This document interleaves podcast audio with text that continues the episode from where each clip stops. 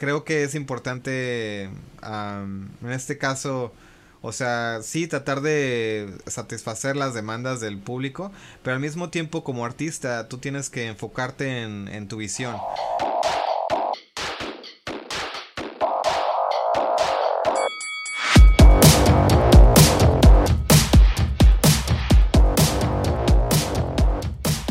Hola, ¿qué tal? Bienvenidos a un episodio más del Cotorreo Creativo. Soy su amigo El Mestizo Enmascarado. En esta ocasión vamos a platicar con Guillermo Alarcón director de Mictlán, un videojuego que ha acaparado muchísima de la atención de los medios por tratarse de un juego que se ubica en México, en el México prehispánico, justo antes de la llegada eh, de los españoles. Es una plática bien interesante, hay un par de ideas que para mí destacaron en particular, por supuesto si son fans de los videojuegos, eh, Creo que es una conversación interesante para ustedes. Si son alguien que está interesado o interesada en la producción y en la creación de videojuegos, también es interesante. Mm, hablamos un poquito de cuestiones técnicas, hablamos un poquito de las cuestiones de gestión. Eh, teniendo un equipo remoto, no solo por la situación de la pandemia, sino también por eh, la intención misma de producción de Guillermo y el equipo del Mictlán. Hay otro par de ideas que son interesantes que, creo que hay que poner atención. Por ejemplo, toda la atención de los medios y cómo el equipo logró generar un poco de esa inercia, eh, que es de hecho la razón principal de mi curiosidad de platicar con ellos. Y a la vez, la contraparte es el resultado de eso, las consecuencias de esa atención mediática en el desarrollo mismo del juego, en las capacidades de financiamiento y demás. Creo que ahí hay una cuestión bien interesante. Hay un par de puntos eh, en particular en términos de eh, la relación de las empresas con los, con los, voy a llamarle trabajadores, con los contribuyentes al proyecto, eh, donde Guillermo y yo no tenemos 100% la, la misma visión de las cosas. no es que una esté equivocada o la otra correcta, creo que tiene más que ver con un poquito el contexto y la realidad vivida en ambos lados. Eh, y también es bien interesante ver cómo aproxima el, problema eh, tanto narrativo como de producción. Alguien que tiene una pasión que se siente eh, muy genuina con relación a el tema y a, las comunidades representadas, pero que al mismo tiempo ha vivido gran parte de su vida eh, fuera quizá de, México y del contexto mexicano, de muchos de los eh, artistas y creativos que terminan contribuyendo en el producto. Es, bien interesante un poquito ese, ese contraste de visión y sobre todo esa constante que tenemos con nuestros invitados en el cotorreo creativo, que es la voluntad de crear, la voluntad de hacer que algo suceda. Los, los dejo con la conversación, espero que la disfruten. Guillermo Alarcón, bienvenido al Cotorreo Creativo. Es un placer tenerte aquí para platicar un poquito de tu juego, El Mictlán. ¿Cómo estás? ¿Cómo estás? Eh, muy bien, gracias por invitarme. Estamos muy contentos por estar con ustedes y compartir un poquito más sobre el desarrollo de, de mi clan. Buenísimo, perfecto. Eh, Guillermo, para quizá para empezar un poquito, ahora mismo estás en Japón, pero tú eres mexicano. ¿Cómo llegaste hasta allá? Eh, bueno, por ya eh, por muchos años es que hemos tenido, eh, por medio de la agencia, siempre hemos tenido un tipo de vínculo con, con, Tokio. Entonces, antes de venirnos a Japón, estábamos en California. Y bueno, siempre tuvimos ese link, ese vínculo entre, por medio del trabajo, con, por medio de Japón. Entonces, así fue como eh, terminamos aquí, los que son parte del estudio. Dices por parte del estudio, por parte de la chamba. Cuéntanos rapidísimo, ¿de qué es tu estudio? ¿Qué, clase de trabajo hace? Nosotros somos una agencia creativa, entonces lo que a lo que nos dedicamos es que producimos todo tipo de eh, comerciales y videos musicales, eh, animación, programación, eh, todo lo que está relativamente asociado con multimedia y proyectos como también de, de AR y VR. Este, y bueno, ahora es nuestro último proyecto, que es el proyecto de este videojuego, Mi Clan. De acuerdo, buenísimo. Y nada más como referencia, ¿hay algo de lo que tu estudio haya trabajado que quizá la banda pueda reconocer fácilmente? Mm, más que nada, nuestro trabajo está más enfocado en lo que es como comerciales eh, al público japonés. Este, pero pueden ver por medio de la página web como algunos videos y comerciales y cosas así de lo que hemos trabajado. Este, más que nada es para es compañías extranjeras que quieren tener algún tipo de presencia en, Japón. Nosotros es más que nada es como el trabajo es más dedicado hacia el mercado mercado japonés o mercado extranjero en Japón. De acuerdo, buenísimo. Recuérdanos la página de tu estudio para que la banda pueda checar su trabajo. Metastudios.jp. Buenísimo, aquí lo vamos a poner este, para que la gente pueda darle clic. Y, perfecto, clavémonos en, en Big Clan. Tráenos al, al, principio, ¿cómo empieza la idea de, de desarrollar este juego? ¿Tú ya querías hacer un juego? ¿Ya habían desarrollado juegos antes? ¿Cómo, cómo empieza este camino? Mm, bueno, más que nada nosotros eh, ya, ya, estamos, estábamos trabajando con lo que es este, este motor gráfico Unreal Engine. Entonces, eh, nosotros como nos dedicamos como eh, somos un grupo de cineastas, entonces utilizamos este tipo de tecnología de Unreal Engine, utilizando esto como virtual production para producir diferentes tipos de producciones virtuales. Em, especialmente ahora con lo de la pandemia y todo eso, eh, ha cambiado mucho lo que es la forma de cómo eh, hacer cine, cómo hacer documentales, videos, etcétera. Entonces, pues literalmente el, el eh, brincar de lo que es virtual production hacia el desarrollo de videojuegos no es algo tan lejano. Este, y así fue como nosotros empezó lo que es como el desarrollo de este videojuego. Ahora, eh, del lado como de inspiración y el lado de, por ejemplo, eh, más que nada así como yo, yo lo diría como inspiración. Yo creo que es algo que viene ya de muchos años en mi inconsciente. Este, por, por los últimos 10 años estuve yo viajando en diferentes sitios arqueológicos y... Eh, estuve viajando 97 países alrededor del mundo, más que nada enfocándome en lo que era sitios arqueológicos y lugares místicos. Y siempre estuve, tuve una conexión muy fuerte y, y con lo que es este las culturas indígenas, el chamanismo, este todo ese tipo de, temas relacionados con eh, lo ancestral. Entonces, para mí eh, siempre, siempre fue algo que me llamó mucho la atención. Y uh, como storyteller, eh, para mí es muy importante, eh, si voy a dar un relato de una historia, el, hacerlo en una plataforma como videojuegos es, es, es, literalmente una de las mejores plataformas que puedes eh, recrear una historia. siento que tiene más poder influencial que un documental o una película. Entonces es un desafío grande, ¿no? producir un videojuego pero creo que es algo que eh, nos da mucho flexibilidad para recrear estas historias de los tiempos prehispánicos. De acuerdo, buenísimo. Me encantaría clavarme un poquito en el tema de storytelling, pero antes de eso, cuando dices que tienes una conexión con, estos sitios arqueológicos, con, con estas culturas eh, originarias, ¿tu conexión la sientes a un nivel espiritual, la sientes a un nivel académico? ¿Qué, es lo que te llama la atención? Mm, bueno, eh, claro, en este caso eh, es algo, es algo sí, o sea, siempre es, es una conexión divina, yo lo diría. Este, eh, yo antes de venirme a Japón estuve viviendo cuatro años en una comunidad indígena en Yucatán. Y literalmente fue una experiencia increíble vivir en una comunidad totalmente aislada de, de, el, pueblo cercano estaba a 15 kilómetros de donde estábamos. Y vivir cuatro años en la selva, eh, eh, los primeros dos años sin tener luz, fue una experiencia literalmente, ah, pues, em, eh, trascendente, ¿no?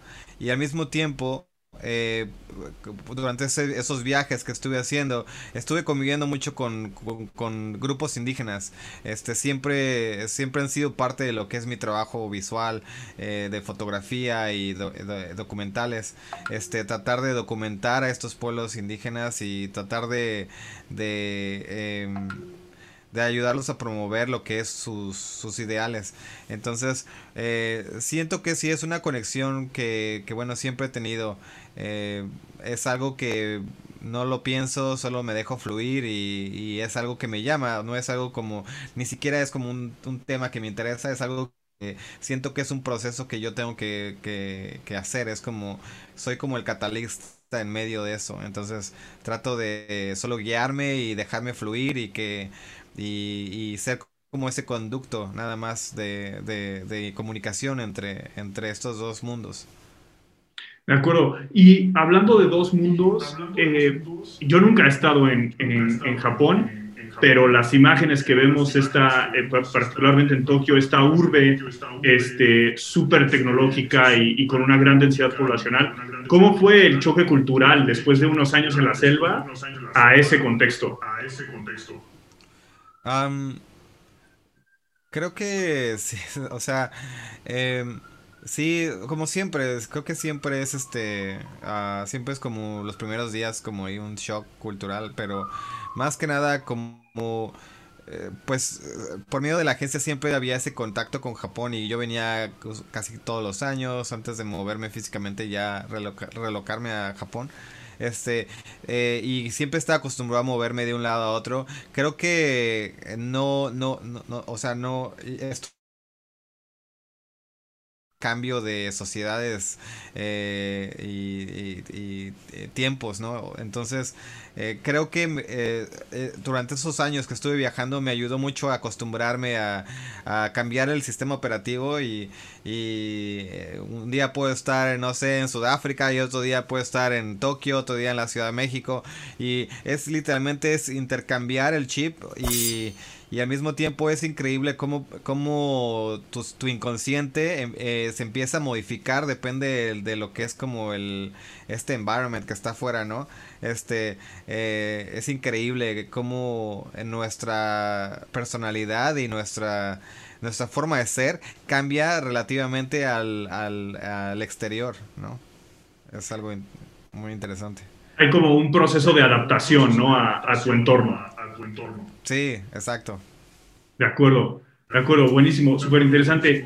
Eh, regresemos a lo que platicabas antes, de como storyteller, esta sensación de que el videojuego era la manera correcta de contar esta historia. ¿Cuáles son los elementos de un videojuego en esta perspectiva narrativa que tú sientes que le pegan a lo que ustedes quieren hacer? Bueno, em, más que nada, primeramente siento que como yo como mexicano y aparte como como amante de la cultura y, los patrimonios de la humanidad, no solamente lo que es la cultura mexicana o la cultura prehispánica, eh, yo le tengo un amor increíble a todo lo que es todo lo que es la historia en general. Entonces, eh, para mí poder eh, ser este conducto para poder redactar estas historias que fueron estos relatos milenarios eh, estas tradiciones y, costumbres que, que, llegaron a ser algo en el apogeo eh, en lo que es el mundo prehispánico, para mí es algo muy increíble la forma como eh, se puede se puede volver a decir estos relatos, ¿no?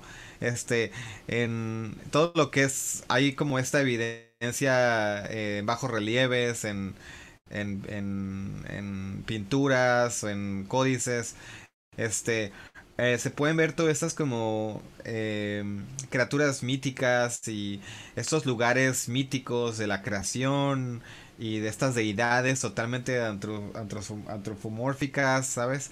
Entonces es increíble el, el contenido visual y, que, y el relato que tenemos de los pueblos prehispánicos y que tomarlo de ahí como referencia y crear una historia, eh, o sea, no ¿sabes? Se pueden hacer mil videojuegos de solamente, de solamente nuestra cultura.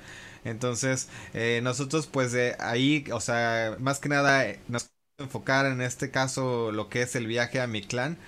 Este, y estos niveles del, del inframundo que están muy bien detallados en la historia y, se habla exactamente sobre estos muy detalladamente eh, eh, literalmente casi visualmente eh, estos estos lugares míticos entonces de ahí fue donde surgió como recrear lo que era el mundo del Mictlán y al mismo tiempo crear un mundo abierto donde el personaje principal va a poder transversar por este mundo abierto y tener acceso a diferentes tipos de culturas más importantes durante el siglo XVI.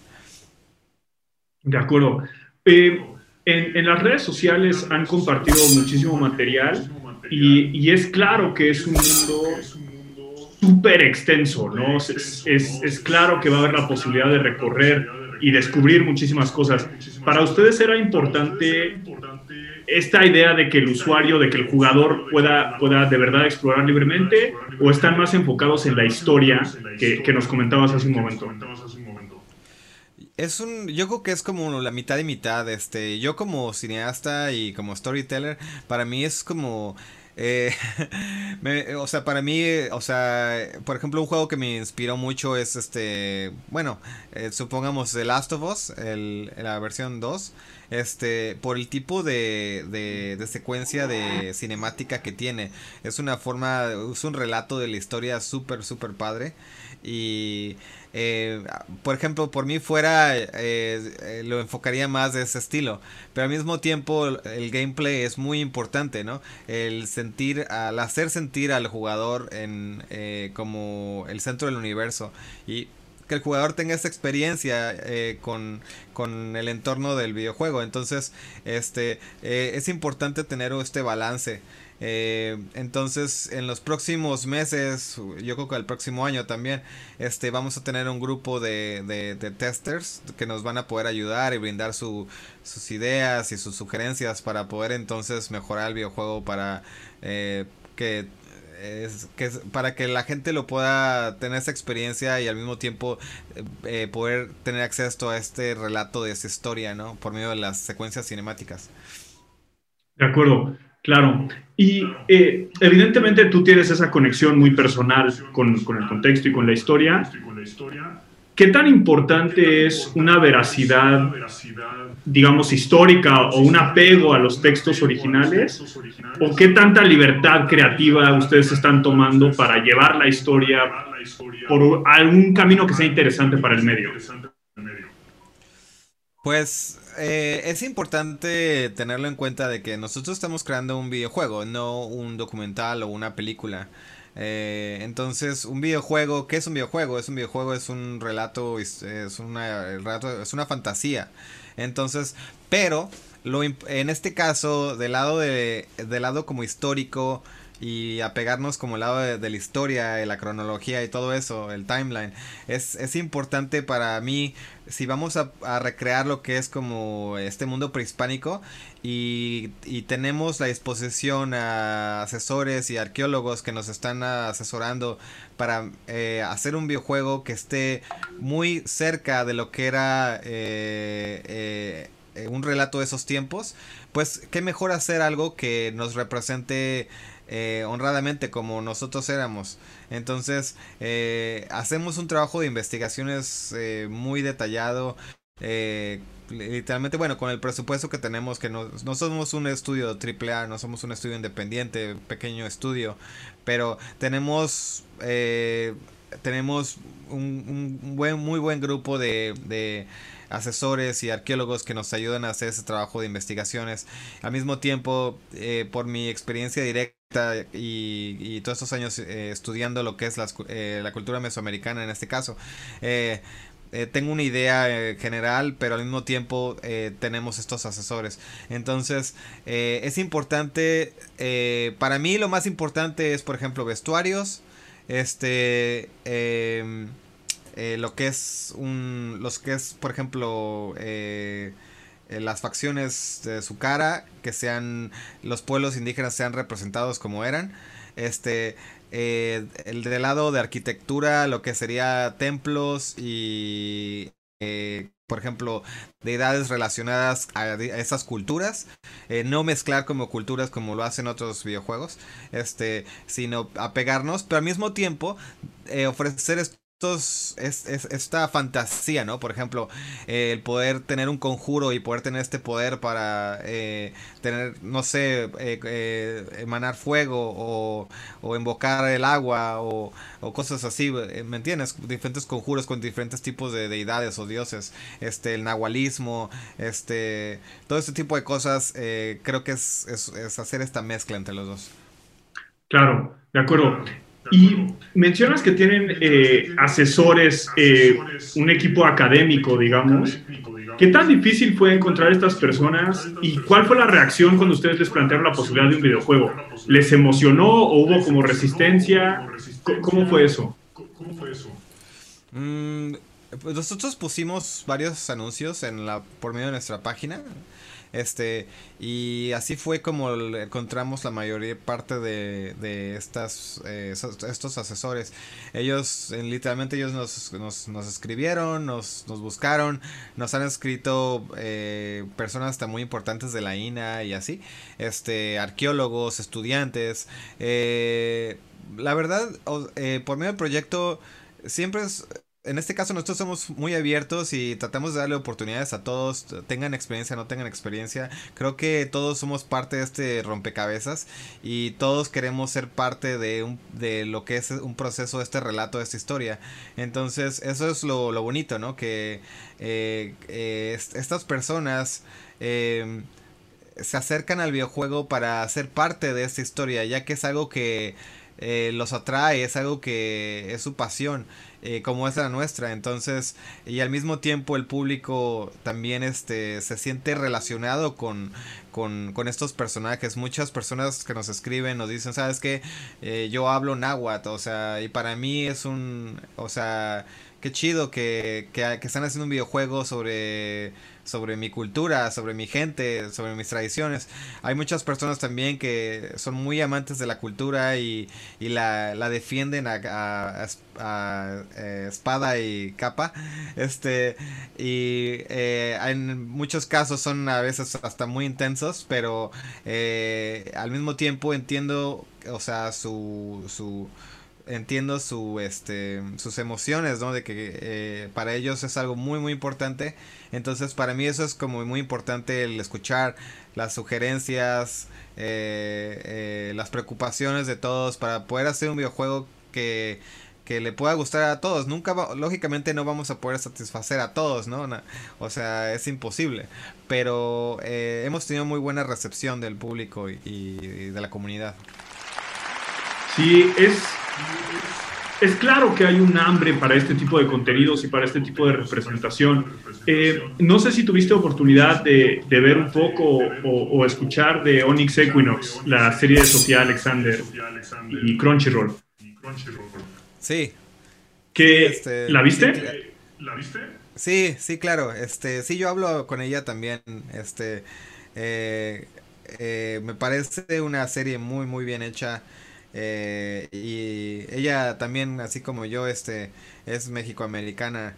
Y este, entonces, eh, es que, o sea, en este caso podemos ver mexicanos que no viven en México, son ya sean nacidos en, en Estados Unidos o, o, crecidos en Estados Unidos o en otras partes del mundo, que tienen este amor y, y, y pasión por lo que es nuestro cultura y en muchos de esos casos eh, estas personas afuera de, afuera de México llegan a hacer este tipo de proyectos grandes. Entonces eh, siento que es algo muy muy importante eh, lo que es este también como mexicanos enfocarnos en, en, en hacer lo nuestro eh, eso es como llamado a todos los mexicanos. Eh, por ejemplo, en la escena de videojuegos, en la, cultura de videojuegos, muchos estudios tratan, son como más como malinchistas, como tratan, no tratan de tener ese tag de que son Mexican Studio.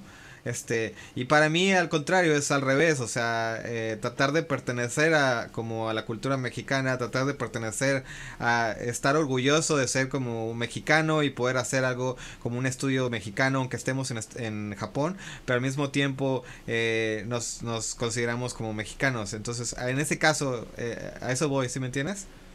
Claro, sí, y probablemente no seamos las personas correctas para clavarnos mucho en eso, pero es interesante también como compartiendo ese origen mexicano, el contexto de alguien que nació o creció en otro país comparado con alguien que nació y, creció en México puede ser muy diferente, pueden ser horizontes muy diferentes y de ahí también como maneras de atacar los problemas diferentes y que en el caso a veces de este horizonte americano, de, de, de si se puede, ¿no? de empujar hacia adelante de, las posibilidades, permite atacar estas grandes ideas de una manera más libre.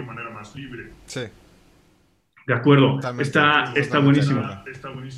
Oye, y este, pensando en, en, en, esa hambre que hay para este contenido, pensando en este, estos comentarios positivos que están recibiendo de la gente y demás, ¿Qué tanto eh, hay un miedo, quizá un riesgo de presentar las cosas de una forma equivocada o, que la recepción no sea buena una vez lanzado el juego? ¿O ustedes están más bien tranquilos y, contentos con el esfuerzo que, están haciendo? Pues, o sea, la verdad nos, o sea, yo como artista y o sea, yo hago, yo hago arte, hago mi trabajo, mi, mi, trabajo de, de, artista y eso es lo único que puedo yo ofrecer. Entonces, eh, o sea, creo que es importante, en este caso, o sea, sí tratar de satisfacer las demandas del público, pero al mismo tiempo como artista tú tienes que enfocarte en, en tu visión. Entonces, eh, al mismo tiempo, eh, pues, o sea, somos un, somos en nuestro, por medio del estudio, eh, la mayor parte de nuestro equipo mexicano, pues, o sea, son personas que les están echando todas las ganas y, están totalmente dedicados a, hacer algo. Eh, algo importante y algo que, que estemos orgullosos entonces pues cuando la gente no tiene esa apreciación por ese trabajo que ellos no pueden ver, pues sí es un poco triste el ver de que la gente no pueda apreciar ese trabajo que nosotros hacemos, o sea, nosotros tenemos vidas, ¿no? Y, o sea, es literalmente largas jornadas de trabajo, de 12 horas trabajando, o sea, casi diario, los fines de semana, o sea, es un trabajo muy, muy fuerte y, y es un esfuerzo increíble, entonces eh, pero al mismo tiempo, o sea, eh, no podemos como o sea, yo en lo personal como emocionalmente no puedo dejarme afectar por eh, personas que supongamos en este caso no les guste o etcétera. O sea, nosotros como artistas es nuestra idea, es una, nuestra visión y los que nos apoyen nos van a apoyar y, y depende el futuro de este, de este proyecto, ¿no? Si eh, podemos tener un, eh, un contrato con un, un publisher grande y el juego puede llegar a las grandes ligas, pues bueno, así se va a dar. Si no se da, si, si no se da esa forma, al mismo tiempo, pues esa experiencia que tuvimos de, de poder eh, recrear este videojuego y, poder eh, igual hasta inspirar a otros estudios. Eh, nosotros somos siempre, cuando, nosotros cuando uno hace algo con una pasión, siento que ayudas a inspirar a otros y es una reacción en cadena. entonces... creo que eso es, eso es lo más importante, ¿no? De que el resultado final, creo que es la experiencia que tú tienes haciendo ese proceso y al mismo tiempo el poder de, de influencia que tú tienes a otras personas. Entonces siento que si nosotros, en este caso, si es que no llegamos a ser como el, eh, el Game of the Year, supongamos, pues bueno, eh, posiblemente somos un, un escalón para alguien más. Entonces, y eso es lo más importante, ¿sabes? Este, pero bueno, nosotros estamos muy enfocados en hacer, en este caso, el, el, el juego más el, el juego que podamos sentirnos más orgullosos que se ha desarrollado en México. Claro, por supuesto. Y, y esta cuestión de, honestidad con uno mismo, ¿no? Y de, y de ser fiel a la visión que, que uno mismo tiene es súper importante. Es algo que regresa constantemente en las conversaciones que hemos tenido aquí en el Cotorreo Creativo. Y entonces, por lo que entiendo, para ustedes también es como parte importante respetar la visión con la que empezaron este proyecto. Sí, sí, exacto. Ah, sí, exacto. O sea, eh, como te digo, o sea, nosotros como artistas y, o sea, yo en mi caso, eh, mi visión ya, o sea, está muy marcada. Lo que yo quiero es como este viaje místico, espiritual, eh, mágico, oscuro. Y, o sea, yo tengo una visión exactamente de a dónde quiero, dónde quiero llevar este, este proyecto. Este, lógicamente, mucha gente va, por ejemplo, a decir, bueno, ¿y dónde está la historia de esto? O, o, no sé, o sea, o les gustaría que el relato fuera totalmente diferente. Pero, o sea, nosotros, eh, o, sea, en este caso, pues yo tengo mi visión basado en mis experiencias. Y entonces esas experiencias son las que yo quiero plasmar por medio de esa historia. Entonces, bueno, eh, vamos a ver cómo nos va. Y, pero al mismo tiempo, eh, tenemos una muy buena recepción, ¿sabes? La comunidad eh, nos, ha apoyado desde el principio, tenemos el apoyo de la industria, eh, eh, compañías muy grandes de, software que nos han patrocinado para diferentes productos y eh, estamos en contacto con Epic Games y nos están apoyando en lo que queramos. Este, tenemos ya varias ofertas de publishers, o sea, literalmente, o sea, tenemos el, el juego, la propuesta ha sido muy buena aceptada. Los medios de comunicación, en lo, que es radio, televisión, periódicos, nos están apoyando. Entonces, Claro, y, y, ese es, es, uno de los temas que a mí me llamó muchísimo la, la atención y que quisiera platicar un poquito. La, la recepción ha sido increíble, eh, hay una cobertura de medios muy importante. Eh, ¿Ustedes tenían una estrategia de comunicación para lograr esto? Eh, ¿Fue más bien orgánico? ¿Cómo se fue dando? Em, es, fue más que nada, eso fue orgánico, pero este, yo como una, como agencia creativa y, a eso nos dedicamos nosotros. O sea, estrategias de, publicidad y marketing, ¿no? Entonces, eh, yo sé exactamente el proceso eh, de lo que es este el estudio de mercado y etcétera, ¿no? Entonces, eso también ayudó, pero eh, en sí nuestro plan era en el principio enfocarnos lo que es en el mercado en México y buscar eh, eh, ver cuál era el, enfoque, cuál era la apreciación por el proyecto, si era muy bien aceptado, ¿no? para después movernos al mercado eh, estadounidense y europeo y después japonés. Entonces, este, al principio los, en sí el proyecto tiene no más de seis meses en desarrollo. La, propuesta era cuatro o cinco meses de lo que sería un, un, marketing test, supongamos, en México. Y hasta el momento, pues todo ha sido como lo esperábamos. E igual un poquito más de lo que esperábamos.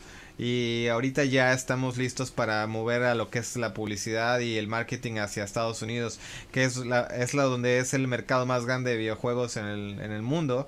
Y es donde posiblemente vamos a tener más apoyo del lado del, de, Kickstarter y de nuestros proyectos ya que en México la Kickstarter y todo eso es algo todavía no es algo muy común la mayoría de la gente eh, no conoce sobre estos proyectos y no es parte como de la cultura apoyar este tipo de proyectos entonces eh, tenemos para que podamos cumplir el desarrollo de este videojuego tenemos que continuar en, en campañas en otros países ¿no? Claro, y, pensando en ese expertise que ustedes tienen de, comunicación y, de alcance hacia la gente, a mí también me llamó mucho la atención este esfuerzo específico en redes sociales para conexión, no tengo la palabra en español, pero grassroots, ¿no? Como muy con la gente. Y, por ejemplo, esta posibilidad de que alguien los apoye y su personaje, y haya un personaje basado en ellos en el juego y cosas así. Platíganos un poquito de, eso, de dónde vienen esas ideas y, por qué era importante. Sí, justamente, mira, eh, nosotros hubiera sido más fácil eh, irnos con un publisher, eh, ellos te dan una inversión y te dan tres años para que hagas un videojuego. Eh, posiblemente hubiéramos podido obtener hasta, no sé, mucho dinero, ¿no? Para hacer esta propuesta, este videojuego, con lo que ya tenemos, ¿me entiendes? Este, pero mi, para mí era muy importante, mi propuesta era totalmente alterna. Eh, tomamos el camino más difícil que era en este caso eh, acercarnos a la comunidad por medio de estas campañas de Kickstarter, ¿no?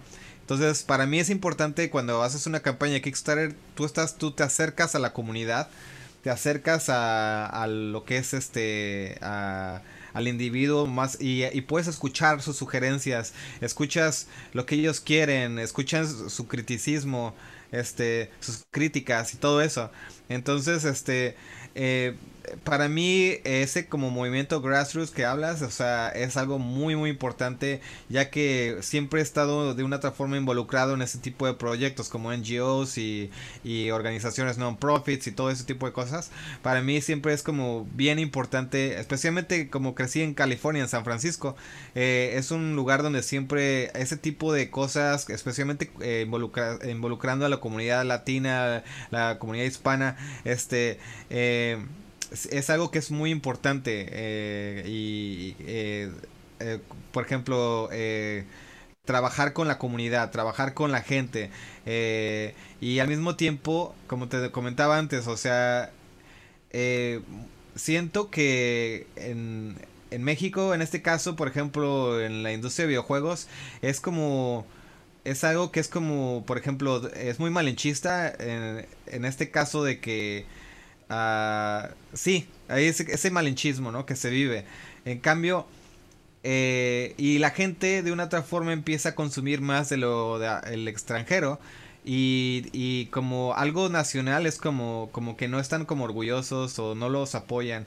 Entonces, el proyecto Mi Clan es como, no, o sea, es, es por primera vez podemos representar a un personaje que es moreno, ¿sabes? Podemos representar a las culturas indígenas, a los pueblos indígenas, a, los pueblos marginados, ¿sabes? Y para mí eso es algo muy, muy importante, ya que en México existen eh, millones de personas que todavía hablan el náhuatl y al mismo tiempo eh, nunca han sido bien representados por el, entretenimiento, en este caso videojuegos. Entonces muchos gamers eh, que hablan náhuatl y o, son mestizos o son indígenas nos, escriben y es como que wow, ¿sabes qué? O sea, wow, orgullosamente eh, se pueden sentir representados, ¿sabes? Y era hora.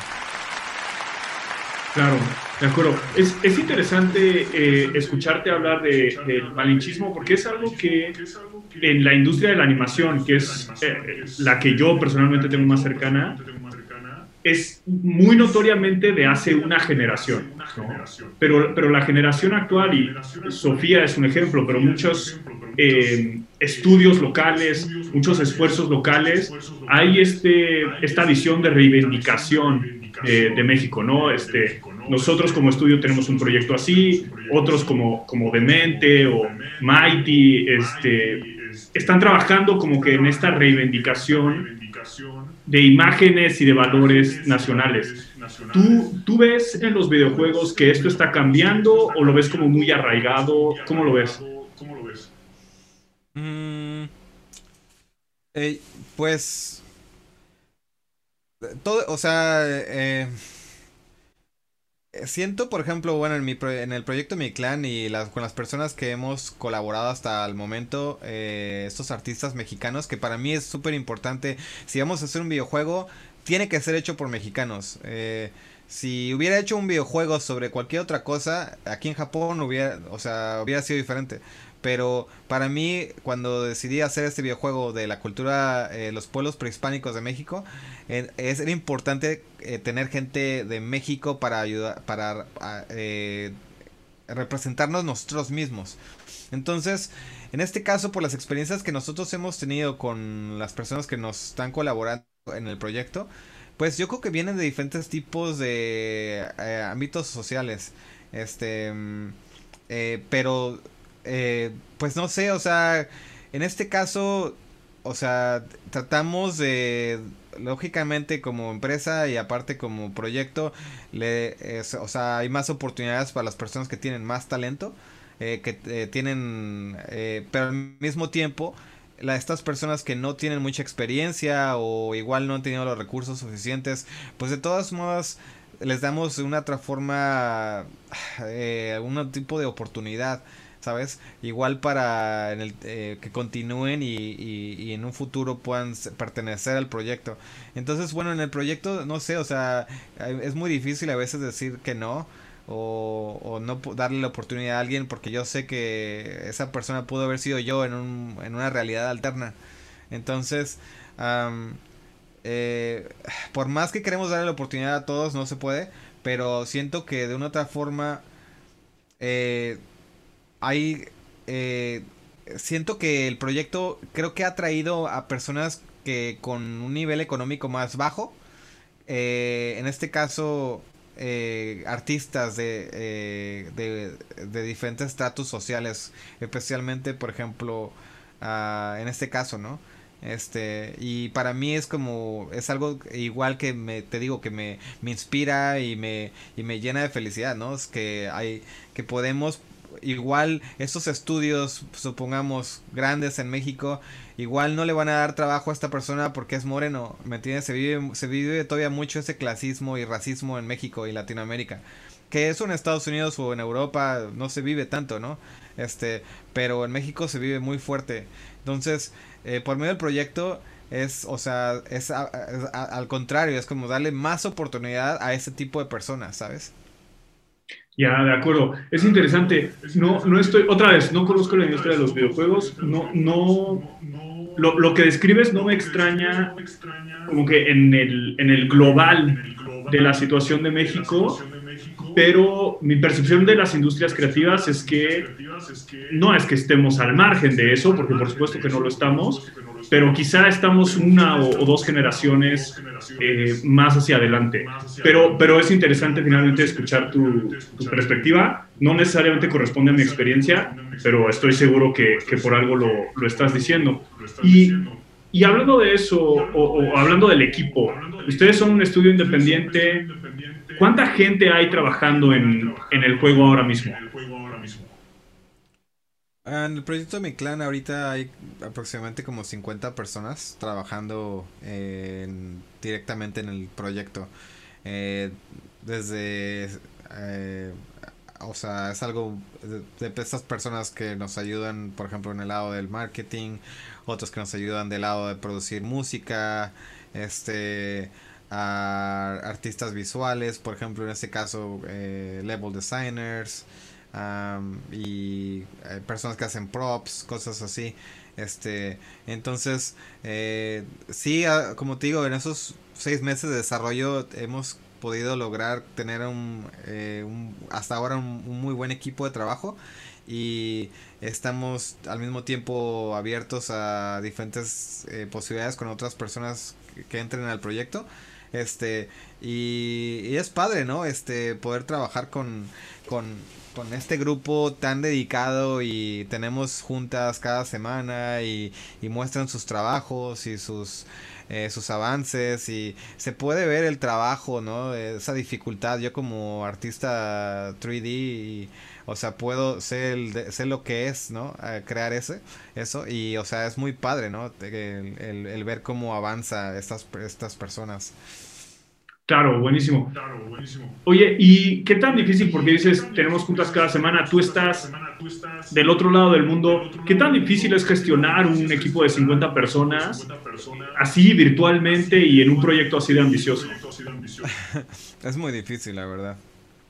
Eh, usualmente no es... Eh, por medio de la agencia nunca, no había estado acostumbrado a trabajar remotamente con otras personas así nuestra agencia, pues, o sea, estamos en Japón, entonces nos vemos, nos vemos y trabajamos aquí.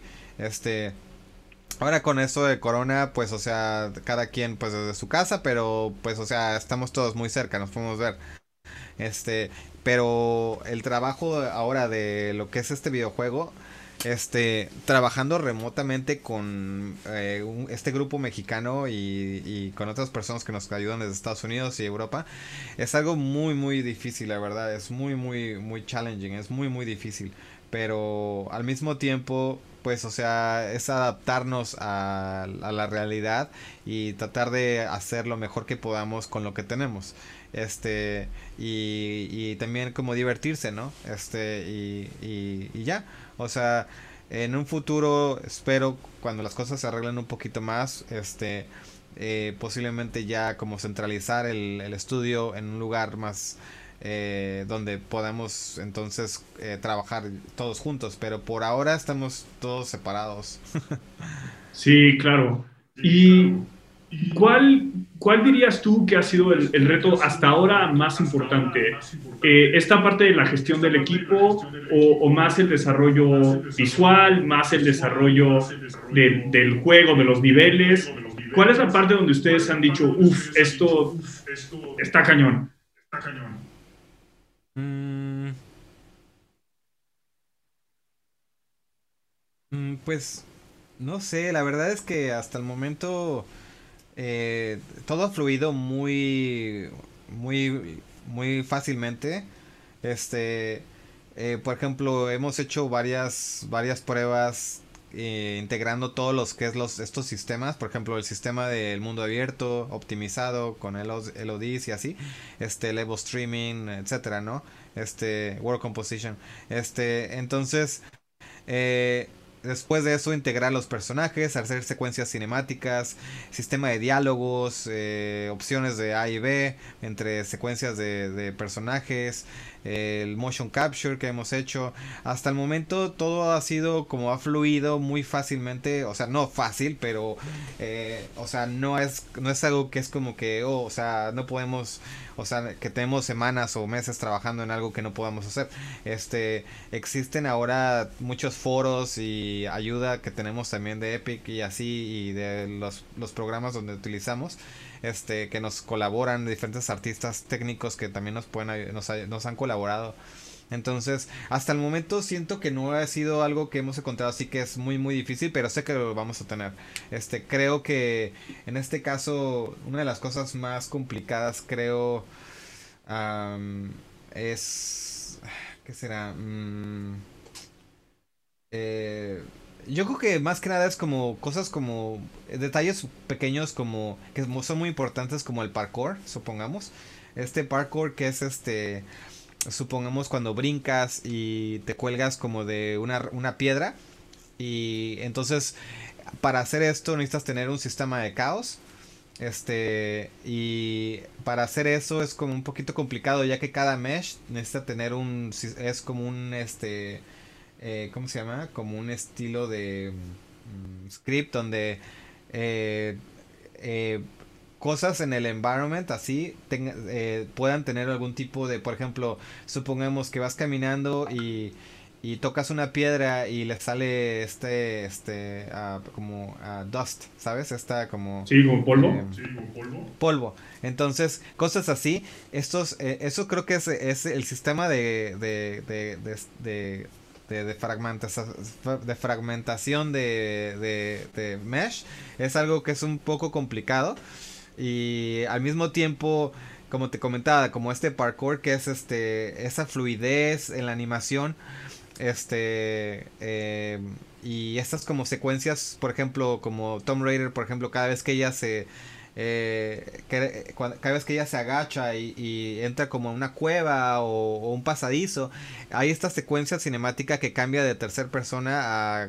no a primera persona, pero eh, es como a la mitad, supongamos. Entonces hay este acercamiento cinemático cada vez que ella hace ese tipo de movimientos y cada ese tipo de movimientos tiene que ser hecho separadamente con un, con un mockup diferente. Creo que eso es algo que va a ser muy muy complicado. Al mismo tiempo, una cosa que también es un poco complicada ahorita es como, eh, bueno, es como tratar de hacer el lip syncing que quede eh, realista. Este, tenemos a un grupo de, de actores que nos ayudan a, a lo que es este hacer los sistemas de las traducciones y aparte los diálogos en náhuatl. Este, entonces para hacer el lip syncing es un poco complicado ya que usualmente yo lo tengo que hacer. Este, en un futuro espero contratar a alguien que se encargue más bien de eso, solo en eso, pero yo lo hago por medio tengo un sistema por medio de mi celular y puede mapear lo que es este mi, mi cara, entonces tengo que hacer los sonidos y eh, la actuación. Entonces es, algo complicadillo, pero eh, vamos a ver muchas cosas que van a estar complicadas. Espero que no sea tanto. Claro, claro. Siempre, siempre hay retos. Siempre hay retos. Y ¿Y tú dirías que estas complicaciones que has descrito te, te preocupan más, te estresan más que, por ejemplo, obtener tu licencia de conducir en Japón? ¿O, o eso segundo ya lo diste por perdido?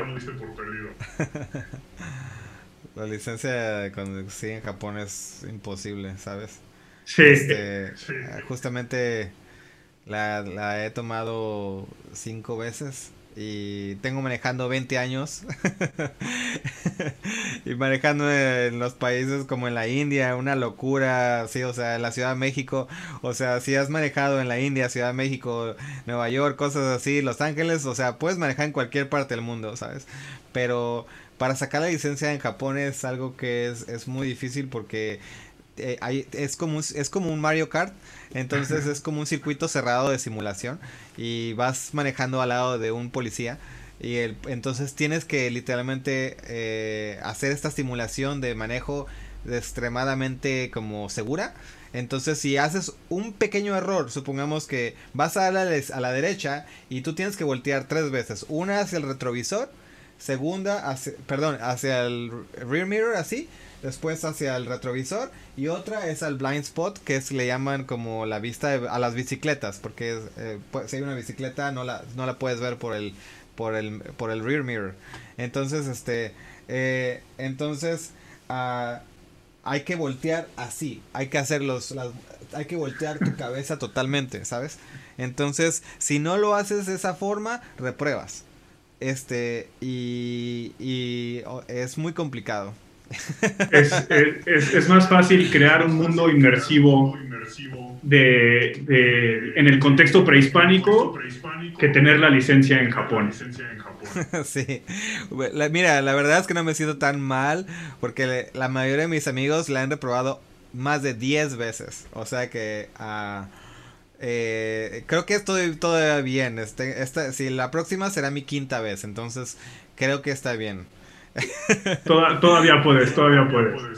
Sí, exacto. La mayoría es entre 5 a 10 veces, entonces, pero el problema es que es cada 3 meses tienes, cada 3 meses tienes que ir, entonces, imagínate cuánto tiempo llevo esperando, ¿sabes? Es, más tiempo de espera. Sí.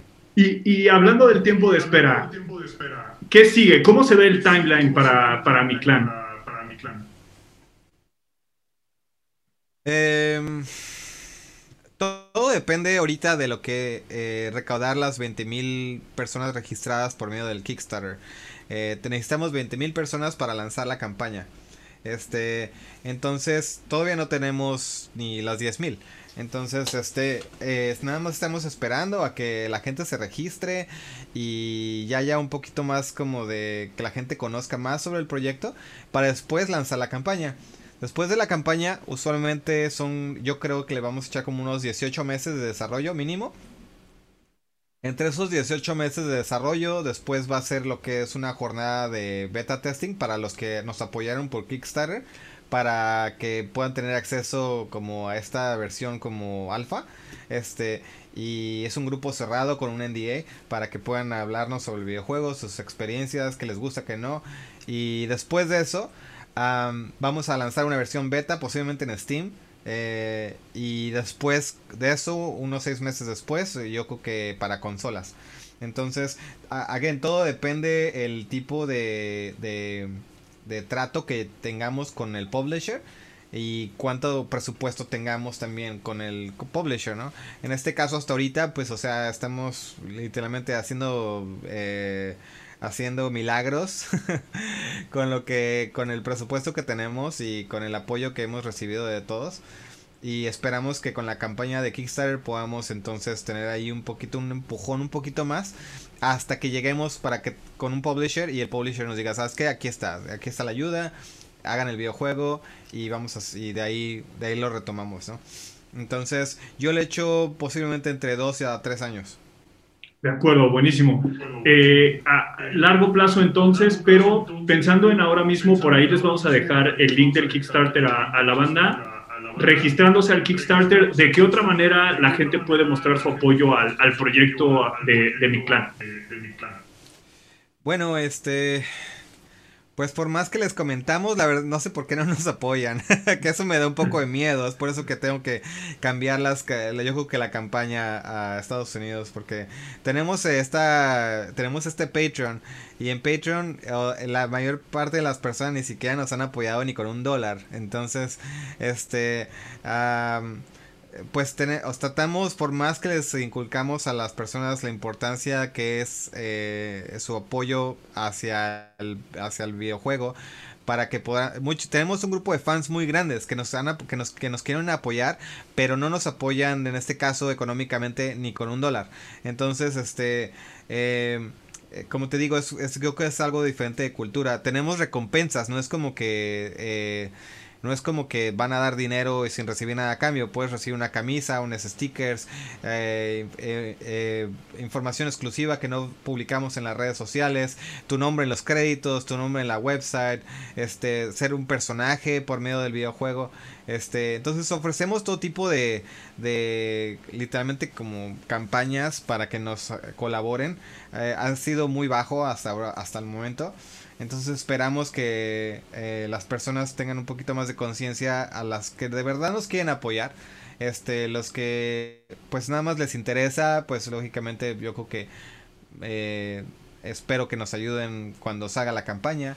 Eh, y y bueno, creo que para mí eso, como te digo, es muy importante. Si decidimos tomar la ruta de la comunidad y por medio de Kickstarter, lo que esperamos es su apoyo.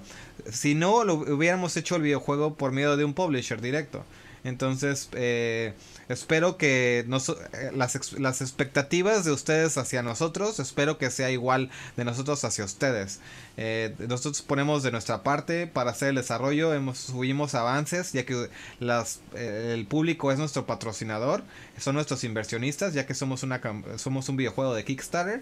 Entonces, este, esperamos que ellos nos apoyen, como nosotros estamos tratando, lanzamos nuestra propuesta y nuestros avances. Claro, de acuerdo. Entonces, bueno, también ahí vamos a, dejarles el link al, Patreon. Si, si, el juego les parece interesante, si el concepto les parece interesante, apoyen, eh, muestren su, su, apoyo, porque proyectos así no se hacen sin, sin el apoyo de la banda. Si no les parece interesante, pues no apoyen, no hay nada que decir. Pero si, si es un juego que quisieran ver hecho realidad, si es, si es un modelo de trabajo que quisieran ver hecho realidad, ya saben, ahí está el link al Patreon y apoyen. Exacto. Buenísimo. Buenísimo.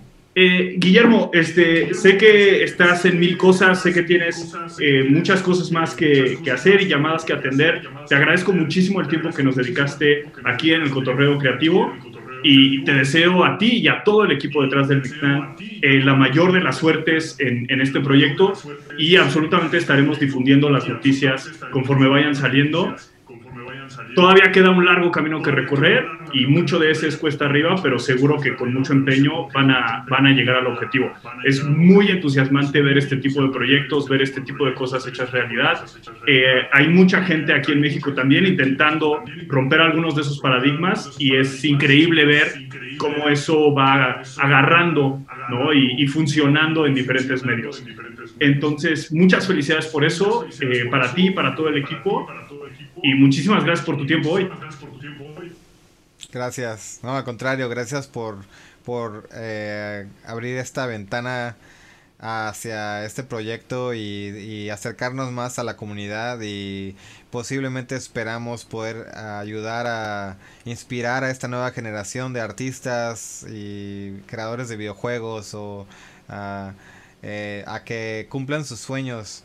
Eh, no es tarde eh, no te dejes eh, llevar por el miedo o la expectativa, haz lo que sigue tus sueños y, vas a llegar hasta donde tengas que llegar, hasta donde tú creas que tienes que llegar.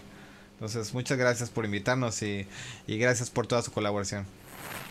¿Qué les pareció esa conversación con Guillermo Alarcón, director de Mictlán, este videojuego súper ambicioso que además está produciendo en condiciones muy particulares, no solo por la pandemia, sino también por la, ubicación de, Guillermo y de muchos de los participantes, que, de por sí requiere un trabajo de logística importante, que en cualquier situación producir un juego así lo requeriría.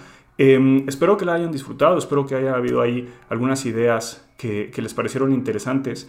Como les decía al principio, para mí hay un par de, puntos que, sobresalieron. Por un lado, por supuesto, eh, la intención de, crear algo así de ambicioso, de, hacer que algo así sea realidad, que son ambicioso, ambiciones perdón, que quizá alguien más razonable no tendría, pero que afortunadamente muchas de las personas, si no es que todas en estas industrias creativas no son razonables y buscan hacer que estas cosas eh, sucedan, sean cuales sean las condiciones eh, alrededor. Es muy interesante escuchar también esta afinidad de, Guillermo por todas las cuestiones eh, relacionadas con pueblos originarios, ya sea en, México o fuera de México, y, ojalá que eso de verdad tiña de, autenticidad el proyecto que están haciendo. Em, y también interesante ver ese contraste a veces entre la, cosmovisión de alguien de, origen mexicano, pero, pero fuera de México, eh, comparada con quizá la cosmovisión de otras personas que, están en, México. Y no es que una sea correcta o, incorrecta, simplemente es interesante pensar en cómo se manifiesta ese, ese contraste. Quizá para mí lo, lo más interesante tiene que ver con esta diferencia muy puntual que Guillermo marcaba entre la atención mediática que ha recibido el proyecto y cómo eso se traduce en recursos para el proyecto. Eh, la atención mediática que ha sido el resultado de un trabajo intencional dirigido por parte del equipo de Mictlán ha sido eh, innegable, está ahí y, lo vemos eh, en sus redes sociales y en diferentes publicaciones, en México en particular, pero no solamente en México. Pero por otro lado, eh, Guillermo eh, fue muy explícito en explicar cómo, bueno, sí ha habido ciertos patrocinios, ciertas empresas que quieren respaldar el, juego con, con, recursos, que está excelente, pero también como a veces esa atención no se traduce en acción no se traduce necesariamente en donaciones en Patreon o suscriptores en Kickstarter, que son recursos concretos que ayudarían a completar el juego de acuerdo a sus ambiciones. Y creo que ahí es, bien importante hacer esa distinción para nosotros como creadores entre, entre la atención generalizada y los recursos reales con los que contamos. Y que al final, aunque a veces es, difícil aceptar, la, la atención que cuenta es la que genera recursos para que después podamos producir más. Y, a veces esa atención pues sí se traduce en compras o en donaciones, también a veces se traduce en, rating o en la impresión que ejecutivos, que son los que pueden firmar los cheques, eh, den. Creo que ahí hay unas ideas bien interesantes que, vale la pena eh, reflexionar. De una u otra manera, creo que también enfatiza el poder de los consumidores, para bien o para mal, en hacer que algo suceda. Si a ustedes les parece que el proyecto del Mictlán es un proyecto interesante, que, les gustaría ver más proyectos como ese, eh, pues entonces eh, creo que sería importante que demuestren ese apoyo, sí compartiendo, sí hablando al respecto, pero también dentro de la medida de lo posible contribuyendo por los canales que el equipo del Mictlán ha, puesto allá afuera para tener los recursos para producir. Em, de una u otra forma, espero que hayan disfrutado de esta conversación, espero que les haya sido útil y recuerden que pueden seguirnos en todas nuestras redes sociales como Gogo Katrina y recuerden también que pueden suscribirse, ya sea que nos estén escuchando en iTunes, Spotify, YouTube. Si ustedes se suscriben, para nosotros vale mucho, cuenta muchísimo y nos ayuda a poder seguir produciendo este contenido. Yo fui el mestizo enmascarado, muchísimas gracias.